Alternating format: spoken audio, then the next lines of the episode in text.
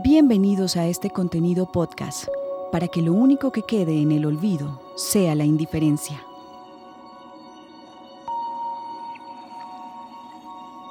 Y llegó y se fue para el lavadero, se quitó la camiseta, se la colocó acá, o se cambió de camiseta más bien y se puso una limpia acá y salió. Dijo, mami, ya vengo. Y yo siempre era, papi, no se me demore. No, mami, ya vengo. Ese ya vengo. No fue posible, no, no lo volví a ver. Continúan las denuncias por jóvenes que salieron de sus casas y hoy no se tiene rastro de su paradero. Esta vez otros dos desaparecieron el mismo día en Bogotá y en Zipaquirá.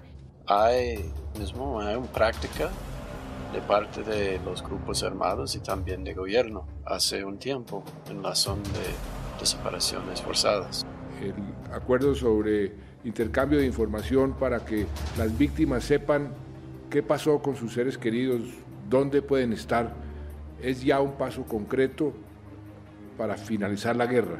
Con condicionamientos, la Corte Constitucional aprobaría el decreto que creó la unidad de búsqueda para personas desaparecidas en el marco del conflicto armado. Deja intactas las funciones de esta unidad en cuanto a dirigir, coordinar y contribuir a la implementación de acciones humanitarias para la búsqueda y localización y entrega de los respectivos cuerpos a sus familiares. Por nuestros desaparecidos, ni un minuto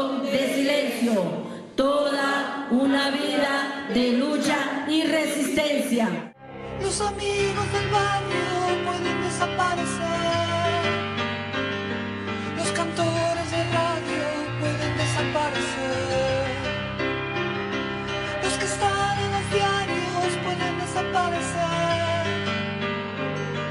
La persona que amas puede desaparecer. Para que lo único que quede en el olvido sea la indiferencia.